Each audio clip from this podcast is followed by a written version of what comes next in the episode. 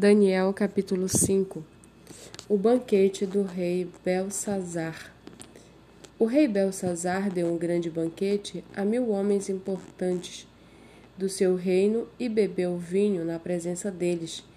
Enquanto Belsazar bebia e apreciava o vinho, mandou trazer os utensílios de ouro e de prata que Nabucodonosor, o seu pai, havia tirado do templo de Jerusalém, para que ele os homens importantes do reino e as mulheres e concubinas do rei os usassem para beber vinho.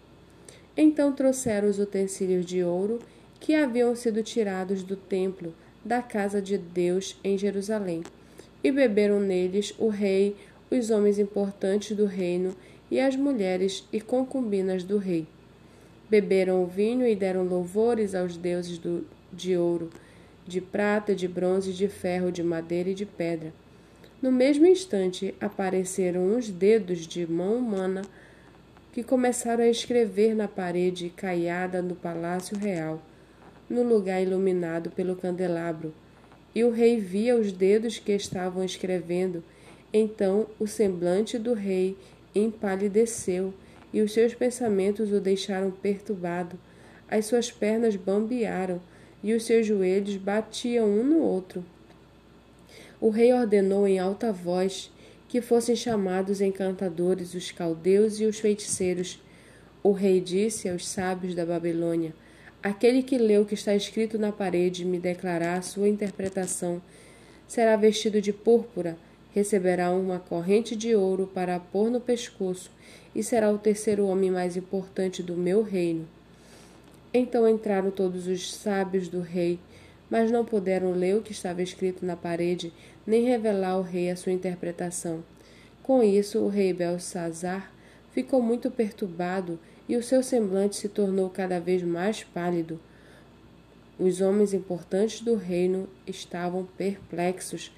A rainha mãe, que tinha ouvido os gritos do rei e dos homens importantes do reino, entrou na sala do banquete e disse: que o rei viva eternamente. Não deixe que os seus pensamentos o perturbem, nem fique assim tão pálido. Há aqui no reino um homem que tem o espírito dos santos deuses.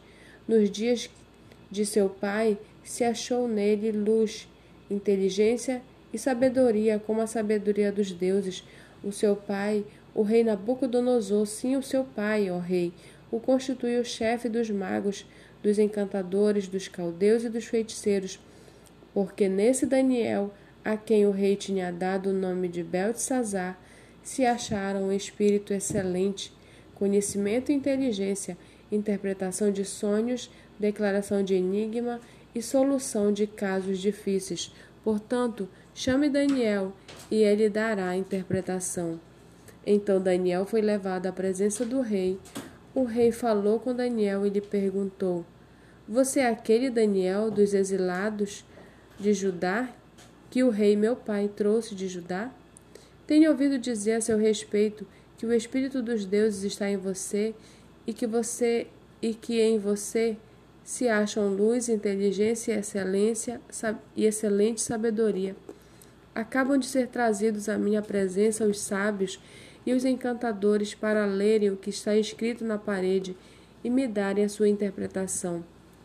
Mas eles não puderam dar a interpretação dessas palavras. Eu, porém, tenho ouvido dizer que você é capaz de dar interpretação e solucionar casos difíceis. Portanto, se você puder ler o que está escrito e me revelar a sua interpretação, você será vestido de púrpura, receberá uma corrente de ouro para pôr no pescoço e será o terceiro homem mais importante do meu reino. Então Daniel respondeu e disse na presença do rei: o Senhor pode ficar com os seus presentes e dar as suas recompensas a outra pessoa. No entanto, vou ler para o rei o que está escrito na parede e lhe darei interpretação. Ó rei, o Deus Altíssimo deu o reino a Nabucodonosor, seu pai, bem como grandeza, glória e majestade. Por causa da grandeza que lhe deu, pessoas de todos os povos, nações e línguas tremiam e temiam diante dele. Matava a quem queria e a quem queria deixava com vida, exaltava e humilhava os outros. Mas, Quando o coração dele se elevou e o seu espírito se tornou orgulhoso e arrogante, foi derrubado do seu trono real e perdeu toda a sua glória. Foi expulso do meio dos filhos dos homens. O seu coração foi feito semelhante ao a dos animais e passou a morar como com os jumentos selvagens. Comia capim, capim como os bois, e o seu corpo foi molhado pelo orvalho do céu, até que reconheceu que Deus, o Altíssimo tem domínio sobre os reinos do mundo e os dá a quem ele quer. E o, rei, e o senhor rei Belsazar, que é filho de Nabucodonosor, não humilhou seu coração, mesmo sabendo de tudo isso.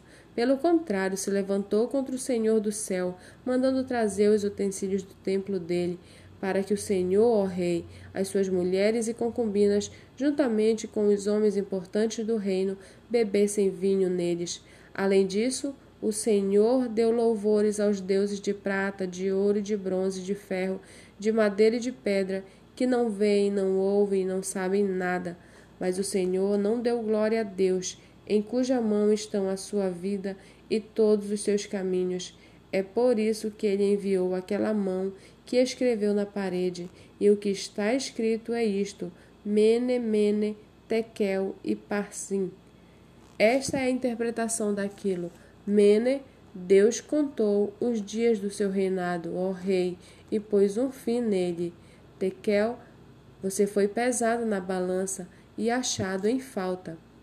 Pérez, o seu reino foi dividido e entregue aos medos e aos persas.